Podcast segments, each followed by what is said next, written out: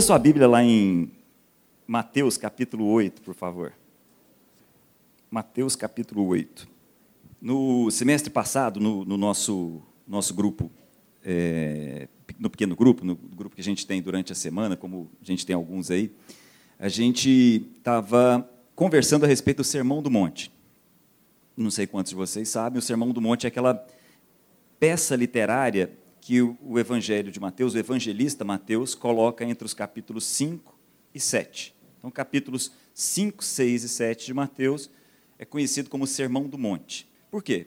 Porque Jesus subiu ao monte, se assentou, os discípulos estavam ali ao redor, ele começa um discurso que vai ao longo desses três capítulos. No meio desse Sermão do Monte, lá no, no, no capítulo 6, Jesus começa a falar para as pessoas que estavam ali a respeito das práticas religiosas dos judeus dos dias de Jesus. Haviam três práticas importantes: a oração, o jejum e o dar esmolas. Dar esmolas fazia parte da justiça daquele povo ali, ou das práticas de justiça daquele povo. Jesus começa a conversar no capítulo 6 a respeito dessas práticas, só que num outro aspecto. Começa a ensinar os discípulos a respeito dessas práticas com mais profundidade, a respeito dessas práticas no sentido de quem se relaciona não com Deus, mas de quem se relaciona com o Pai. Então, a partir daí, Jesus começa a apresentar para as pessoas a noção de que a nossa relação não deve ser com uma divindade, a nossa relação é com o Pai. Inclusive, é nesse capítulo que está lá a oração do Pai Nosso. Mas nesse capítulo, ele também fala a respeito da ansiedade fala a respeito da, das questões que envolvem momentos em que a gente quer saber como é que vai ser o dia de amanhã. E aí Jesus deixa muito claro: olha, deixa eu explicar uma coisa para vocês. Do mesmo jeito que o nosso Pai cuida das aves, do mesmo jeito que o nosso Pai cuida das plantas, ele cuida de cada um de vocês, homens de pequena fé. É essa expressão que eu queria conversar com vocês hoje. Quando Jesus utiliza no Sermão do Monte, aí no capítulo 6 de Mateus, essa expressão homem de pequena fé é a primeira vez que ele utiliza. Ele vai utilizar novamente essa expressão por mais três vezes. Eu queria conversar sobre isso. O que, seria um homem de pequena fé ou o que, que seriam homens de pequena fé? Coincidentemente, nas outras três vezes em que essa expressão aparece, ela vai aparecer no mesmo contexto de Jesus com os discípulos num barco. Quer ver? Olha, conhecido de todos vocês, capítulo 8, versículo 23, diz assim: Entrando ele no barco, entrando Jesus no barco, seus discípulos o seguiram. De repente, uma violenta tempestade abateu-se sobre o mar, de forma que as ondas inundavam o barco. Jesus, porém, dormia. Gente, eu queria fazer um convite para vocês aqui, um convite bem, bem pessoal.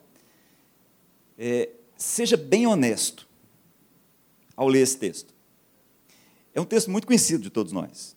É, e é um texto repetido, ele aparece é, em três dos quatro evangelhos. Mas eu queria fazer um convite para você. Vamos fazer de conta que esse texto não fizesse parte das Escrituras, do jeito que a gente conhece, e que agora, mais recentemente, alguém achou um manuscrito aí e a gente chegou à conclusão: não, esse manuscrito aqui faltava, faltava esse pedacinho aqui no Evangelho de Mateus. Se isso chegasse para a gente hoje, nós teríamos muita dificuldade de olhar para isso daqui e aceitar com facilidade com que a gente aceita. Quer ver? Olha só. Como eu disse, vamos fazer um exercício de honestidade aqui. De repente, uma violenta tempestade abateu-se sobre o mar. Aqui o mar é o mar da Galileia, na verdade, o lago da Galileia, de forma que as ondas inundavam o barco. Jesus, porém, dormia. Gente, nós estamos falando aqui é, dos discípulos de Jesus e quase a metade deles era de pescadores, que estavam dentro de um barco. Se essa tempestade começa a bater e eles começam a ficar preocupados, eles sabiam do que, que se tratava, não era uma coisa incomum, sabiam muito bem o que, que seria uma marola e o que, que seria uma tempestade. Muito bem. Versículo 25. Os discípulos foram acordar Jesus, clamando: Senhor, salva-nos, vamos morrer. Ele perguntou: Por que vocês estão com tanto medo, homens de pequena fé? Então ele se levantou e repreendeu os ventos e o mar e ele fez e fez-se completa bonança. Os homens ficaram perplexos e perguntaram: Quem é este que até os ventos e o mar lhe obedecem? Gente, imagina essa cena. Tenta imaginar essa situação. Um barco, um barco do primeiro século, um barco pequeno, uma tempestade, e Jesus está dormindo dentro do barco. Isso é muito estranho. Não é um iate. como dos nossos dias. É um barco de pescadores, com pouco espaço, tempestade. Pescadores acostumados estavam preocupados, na verdade estavam desesperados, e Jesus estava dormindo. Isso é muito estranho, não é? Não? Tempestade, Jesus, não imagina, imaginando se Jesus estava dormindo e o barco estava para lá, para cá, um barco pequeno, devia estar batendo a cabeça, aquela coisa toda. Aí eles acordam Jesus, falam, Jesus, salva-nos. E Jesus levanta, dá a sensação que Jesus foi acordar de mau humor. Não dá, não? Sim, na boa. Jesus, não, sério. Levanta e fala assim: vocês são homens de pequena fé mesmo. Aí ele faz com que a tempestade pare, aquilo tudo. Eu fico perguntando o seguinte: o que, que esse povo fez de errado? O que, que é que esse pessoal fez de errado? Como eu disse, vamos fazer um exercício de honestidade. Se esse texto não tivesse aqui, a gente estivesse contando essa história. Ora, o que, que esse povo fez de errado? Imagina você, você está no barco, um Jesus. O barco está no meio de uma bagunça enorme, de uma tempestade enorme. Ora, Jesus, salva-me. Aí Jesus vai, para e chama atenção, exorta, fala assim: você é um homem de pequena fé. Eu fico pensando, acho que se eu tivesse lá né, com a cabeça que eu tenho hoje, século XXI, eu falar, como homem de pequena fé? Eu sou um homem de fé, eu te clamei, clamei o teu nome, Jesus, salva-me na tempestade. O Senhor, inclusive, me atendeu, estou aqui, ó, sou um homem de fé, sou um homem de pequena fé. Entendem? Só que a gente já se acostumou com o texto. Vamos para um outro texto, muito parecido, conhecido de todos nós, só que a figura central agora é Pedro. Vai lá para o Mateus também, mas vai lá para o capítulo 14, conhecido, mas vou lembrar, porque tem uma pequena evolução aqui. Olha lá, Mateus 14. Muita coisa já tinha acontecido, alguns meses já tinham se passado aqui entre Jesus e os discípulos, muita coisa já tinha sido vista pelos discípulos. Jesus está no mesmo lugar, no mesmo mar, mar da Galileia, na verdade, o lago, Genezaré, o lago da Galileia. Jesus, de novo, vive uma situação com um barco. De novo, uma situação de um barco que está numa tempestade, com uma boa parte de pescadores lá dentro. Uma diferença. Jesus coloca todo mundo no barco e fala: pode atravessar. A gente encontra. Isso era de noite. Jesus fica orando. E de onde ele estava, ele percebe que o barco, de novo, está numa tempestade. Quer ver? Acompanha comigo lá versículo 25. Alta madrugada, Jesus dirigiu-se a eles andando sobre o mar. Então, olha a cena: tempestade, barco mexendo, escuro, que está de madrugada, alta madrugada. Aí Jesus olha, vê que o pessoal está em dificuldade e vai andando sobre as águas. Imagina a cena, se você estivesse dentro do barco. Imagina com essa roupa, Jesus chegando e tal, andando sobre a água. O que é natural? Fantasma como eles fizeram, fantasma, só pode ser. Né? Então, olha, versículo 26. Quando viram andando sobre o mar, ficaram aterrorizados e disseram: É um fantasma, e gritaram de medo, natural. Mas Jesus imediatamente lhes disse: Coragem, sou eu, não tenham medo. Aí olha o Pedro, Pedro fantástico, sempre, sempre fantástico. Pedro disse: Se é o Senhor, manda-me ir até o teu encontro sobre as águas. Jesus Venha. Vem, Pedro. É isso mesmo. Vem. Então Pedro saiu do barco, andou sobre as águas e foi na direção de Jesus. Mas Pedro, quando reparou no vento, ficou com medo e, começando a afundar, gritou: a mesma fala, Jesus, o que está aí? Salva-me. Mesma coisa. Imediatamente, imediatamente, Jesus estendeu a mão e o segurou e disse: Homem de pequena fé. Eu fico de novo pensando, por que homem de pequena fé? Mas vamos terminar o texto. Quando entraram no barco, o vento cessou. Então os que estavam no barco o adoraram, dizendo: Verdadeiramente este é o Filho de Deus, ou tu és o Filho de Deus. Tem uma evolução aí, perceberam, em relação ao primeiro? No primeiro texto, quando Jesus para tudo, eles falam: quem é esse? Nesse agora, eles dizem: verdadeiramente esse aí quem é? O Filho de Deus. Tem uma evolução. Né? Alguns meses passaram, ok. Mas, de novo, eu fico pensando: o que, que Pedro fez de errado? Foi andar sobre as águas e tal, e de repente ele está afundando, olhou para Jesus e falou: Jesus, me salva. Jesus imediatamente salva, coloca ele no barco e fala: exorta, chama atenção, censura. Pedro, você é um homem de pequena fé. Isso não era para ser assim. Jesus deixa isso bem claro. Mas como é que devia ser então? Jesus, eu estou crendo no Senhor, estou clamando pelo teu nome. Eu não sou um homem de pequena fé, eu sou um homem de fé. Inclusive, clamei, o Senhor me atendeu me pôs no barco. Estou aqui, ó. sou um homem de fé. Não é o que Jesus está dizendo. Jesus está dizendo que essa fé é a menor. Essa fé é uma fé pequena. Por quê? Porque a fé que enxerga a Deus é a menor fé. A fé que é, de fato, a fé que Jesus nos chama a ter, não é em Deus, naquilo que Deus fez em nós. Eu vou repetir. Crer que Deus é Deus, que Deus é poderoso, que Deus faz um monte de coisa, que Deus cura, que Deus transforma, que Deus é, faz tempestade parar, é a fé menor. Na verdade, essa fé, muitas vezes, está mais próxima de uma crença. Porque dependendo do Deus que estiver perto, é esse mesmo que você chama. Entendeu o que eu digo? Está afundando, valha-me Jesus. Mas também pode ser, valha-me São Cristóvão. Está afundando. Pode ser o que for. Essa fé é a fé menor. A fé que nós deveríamos ter é a fé naquilo que Deus fez por nós. E o que é que ele fez por nós? Ele nos deu o poder de sermos chamados filhos de Deus. Eu vou repetir, porque isso não é tão simples. Crer em Deus é fácil. Crer que Deus é poderoso é fácil, é poderoso. Agora, crer naquilo que Deus fez por nós é fé. Isso não é crença. Crer em Deus e venerar a Deus é fácil. Aquilo que Deus fez por nós em nos transformar em filho é outra coisa, e isso é fé. Então, vamos pegar uma outra situação totalmente diferente. Vamos pensar, pegar um filho de Deus também está num barco. Então, vamos mudar completamente. Vai lá para Atos, por favor, no capítulo 27. Nós temos um filho de Deus aí, dentro de um barco, Paulo. Pega lá, Atos, capítulo 27, versículo 1. O capítulo é longo, eu vou pensar alguns versículos aqui. Olha só como é que é um filho de Deus dentro de um barco. Só para lembrar o contexto imediato aí, é, Paulo estava vivendo uma situação muito parecida com o que Jesus viveu nos seus últimos dias. Jesus, assim como Paulo, foi condenado pelo Sinédrio, Sinédrio judeu, só que os judeus não tinham o poder da pena capital. Eles tinham que pedir para Roma autorizar a morte. Tinha que pedir a autorização da morte de Jesus, tinha que pedir a autorização da morte de Paulo. Paulo tinha sido condenado também. Só com uma pequena diferença: Paulo era um cidadão romano. Como cidadão romano, ele apela a César e agora então ele está sendo levado de Jerusalém até Roma para ter o julgamento de um cidadão romano.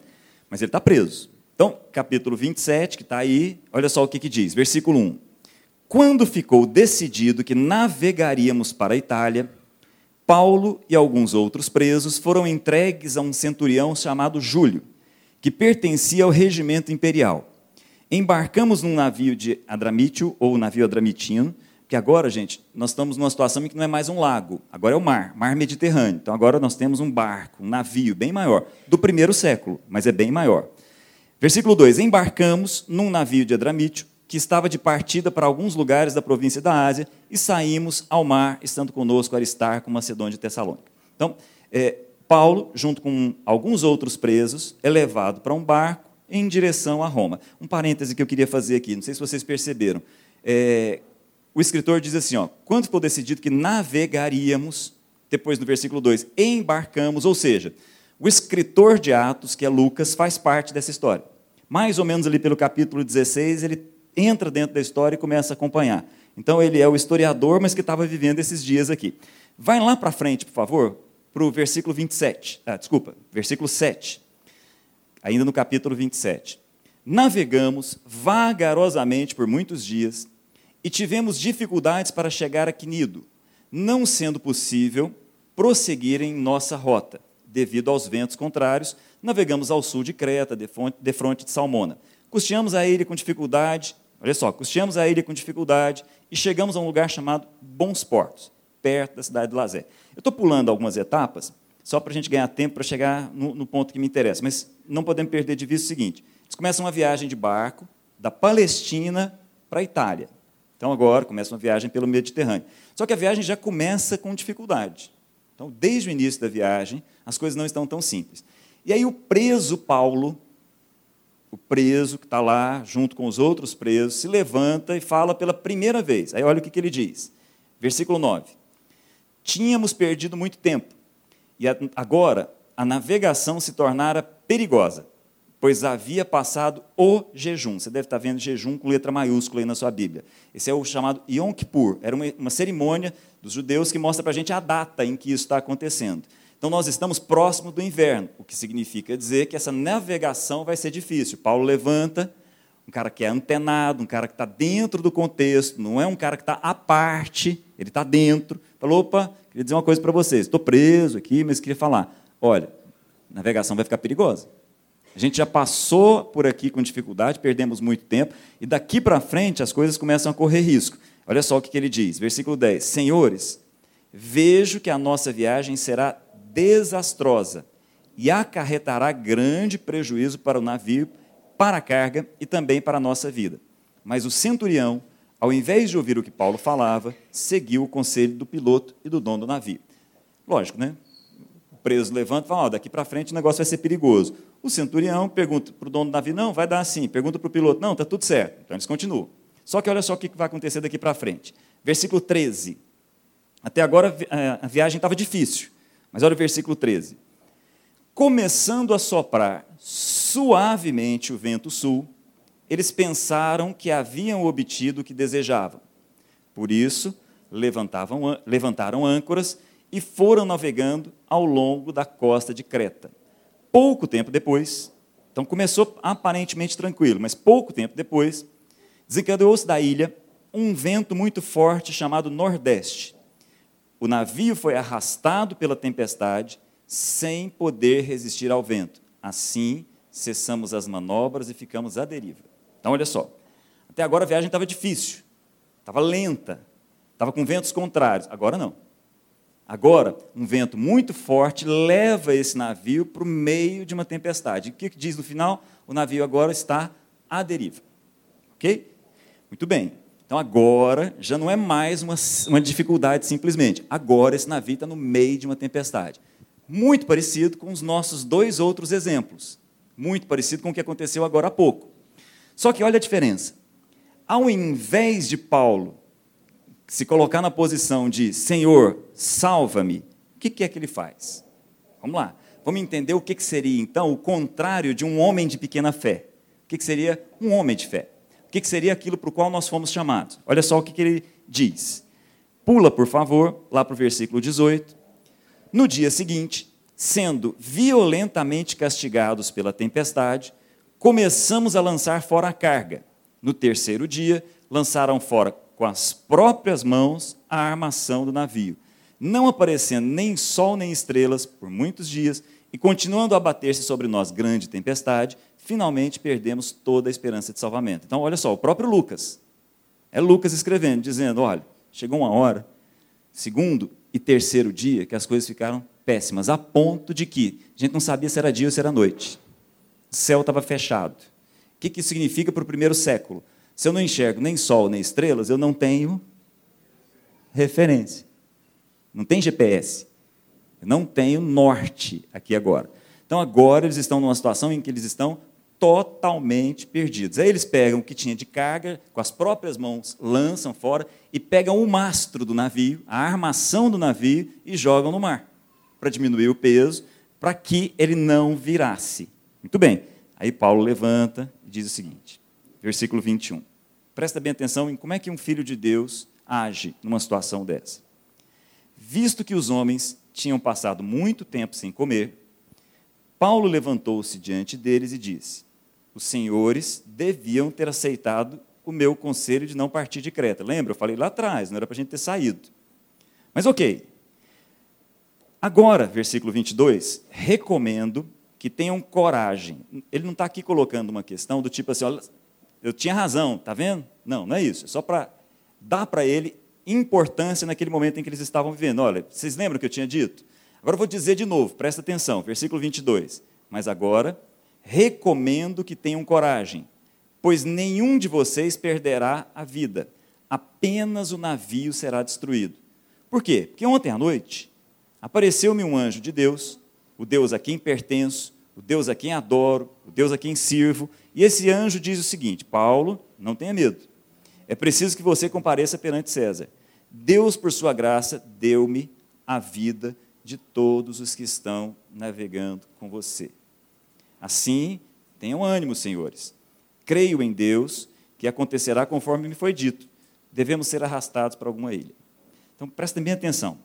Olha a primeira coisa de diferente que Paulo faz aqui. Paulo olha para aquela situação e se percebe como quem tem responsabilidade naquela situação. Paulo olha para aquela situação e não se percebe menor do que um filho de Deus naquele lugar, e é através desse filho de Deus que a salvação daquele pessoal todo que está ali tem que passar. Vou repetir.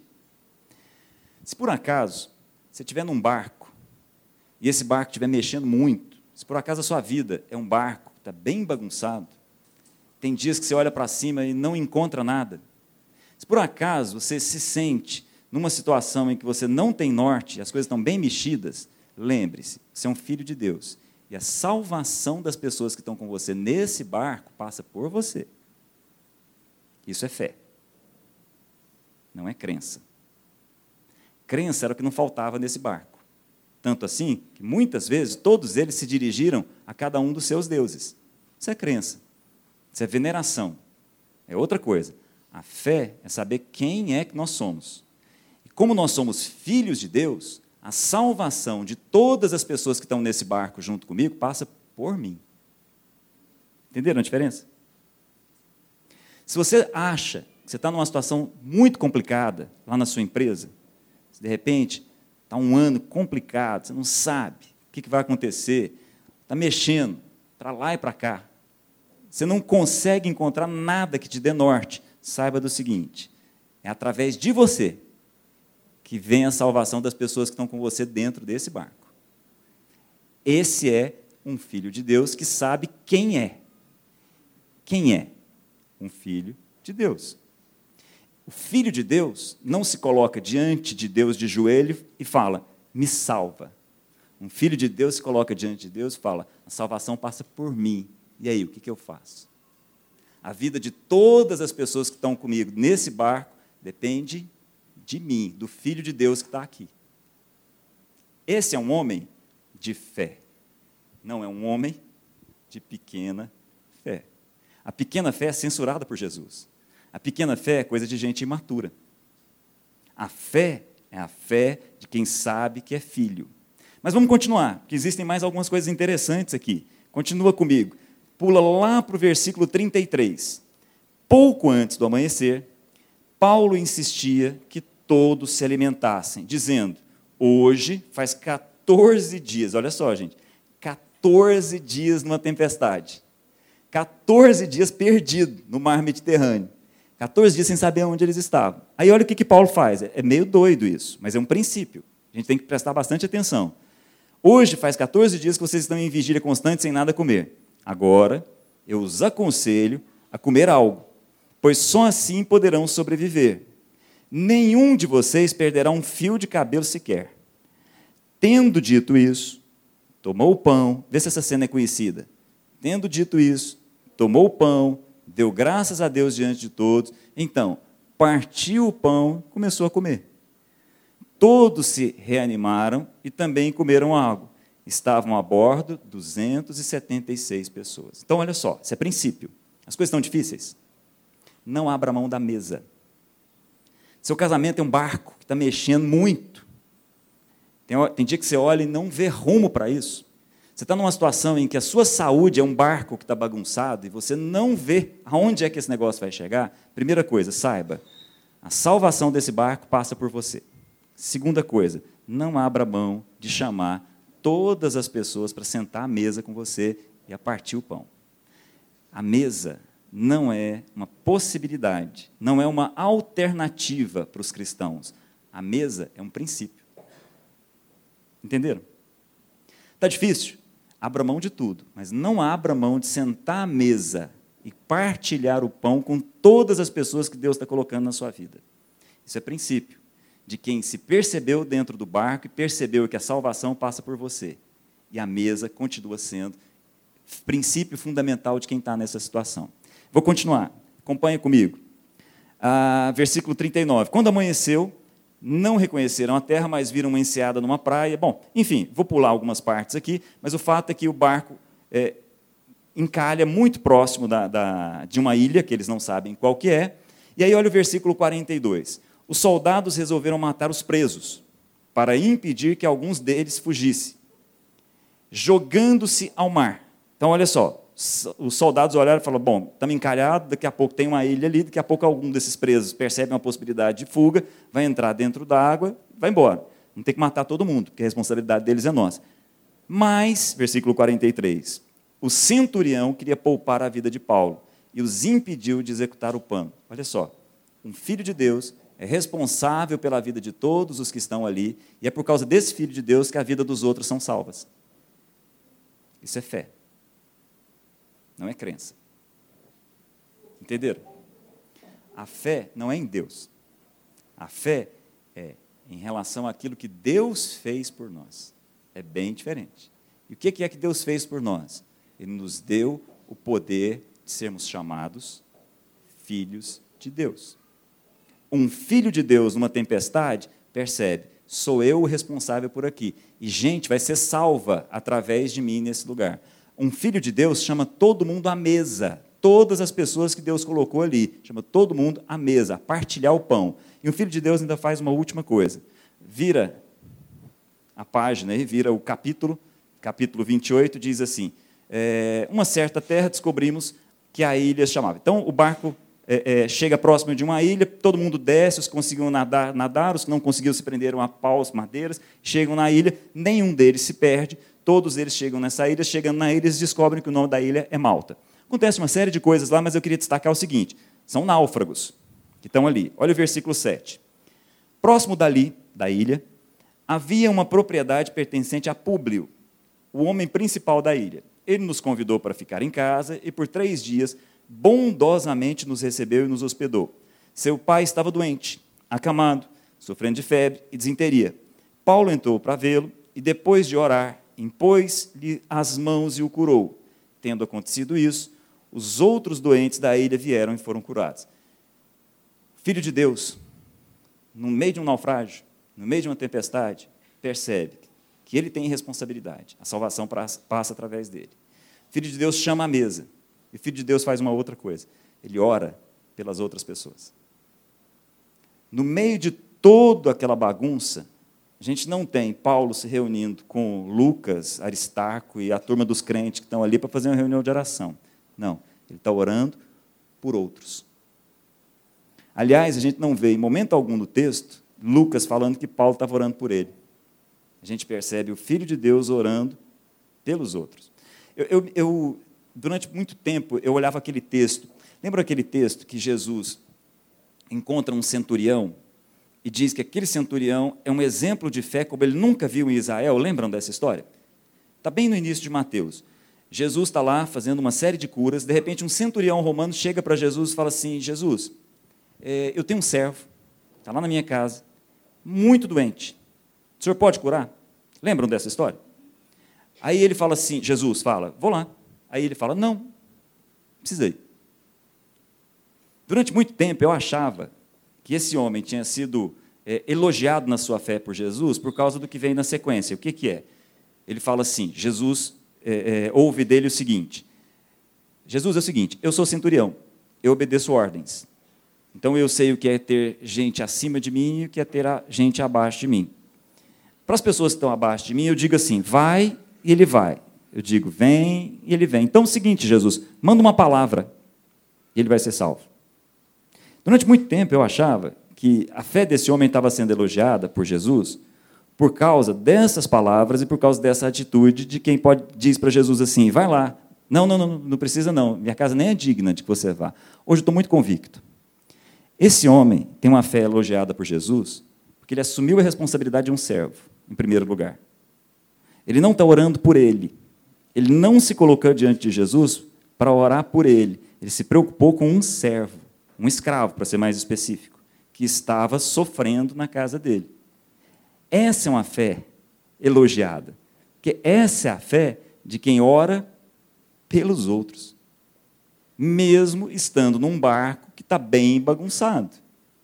Por que, que ele pode orar pelos outros? Porque ele é filho. Simples assim. Vou repetir. A fé não é em Deus. A fé é a respeito do que Deus fez por nós. É bem diferente. Tem duas vozes que ficam no nosso ouvido. Uma é assim: Você é meu filho amado. A outra é assim: Se és filho de Deus. Nós sabemos de onde vêm as duas vozes. Duas vozes, as mesmas que foram para Jesus. Você é o meu filho amado. A outra voz que vem do deserto, que vem do diabo, é: se és filho de Deus, transforma essa pedra em pão, pula daqui, faz dali. Entendem? Fé é para crer que nós somos aquilo que Deus está dizendo que nós somos, e não para crer em Deus. Crer em Deus basta piedade, basta devoção, basta veneração, e está resolvido. É bem diferente. Amém? Que nós nos entendamos como filhos de Deus você está se sentindo num barco, numa tempestade? Saiba, você é responsável por todas as pessoas que estão nesse barco junto com você. Ore por elas. Chame essas pessoas para estar com você à mesa. Compartilhe o pão junto com essas pessoas. Isso é princípio. Quem faz isso? Um filho de Deus. Amém? Baixe sua cabeça, vamos orar. Deus amado, o Senhor é Deus, sempre. Sempre Deus. De eternidade a eternidade. O Senhor é Yahvé, o Senhor é Elohim, o Senhor é El Shaddai. O Senhor é o Deus dos deuses, o Senhor dos exércitos. Mas o Senhor, acima de tudo, nos ensinou através de Jesus que o Senhor é o nosso Pai e que nós somos teus filhos. Teu Espírito habita em nós. Em nome de Jesus em todas as circunstâncias das nossas vidas. Todas. Que a gente se levante como filho do Senhor para assumir a responsabilidade de todas as pessoas que estão com a gente nesse barco. Que nós somos filhos. Que a gente possa aprender a orar, a intervir, a interferir nas vidas dessas pessoas diante do Senhor. Em outras palavras, que a gente faça exatamente aquilo que Jesus fez. Que nós sejamos de fato e de verdade filhos do Senhor. Em nome de Jesus. Fazer um convite para vocês aqui para a gente fechar. Volta no livro de Atos, no capítulo 1. Capítulo 1, versículo 1. Aí em Atos mesmo. Só para a gente terminar. Temos um tempinho aqui só para fechar. Atos 1, 1. Acharam? Diz assim, ó. Em meu livro anterior, Teófilo, deixa eu explicar isso daqui bem. Ninguém é obrigado a saber essas coisas. Quem é o escritor de Atos? Lucas, que também escreveu o Evangelho de Lucas. Então, o livro anterior é o Evangelho de Lucas. Uh, Lucas está escrevendo para esse tal de Teófilo, que ninguém sabe quem é. Ninguém, ninguém sabe quem é esse Teófilo que está aí. O que a gente sabe é que Lucas era um médico grego, muita habilidade na escrita, uma formação grega diferenciada para o primeiro século, e ele começa a escrever de maneira muito cuidadosa, como ele mesmo diz, de maneira acurada, a respeito de Jesus em duas situações. E aí que eu queria destacar. Então, primeiro livro, livro de Lucas, olha o que, que ele diz.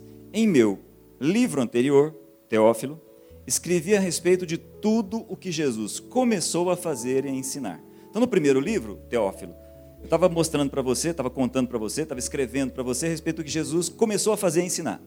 Agora, nesse segundo livro, o que, que eu vou fazer?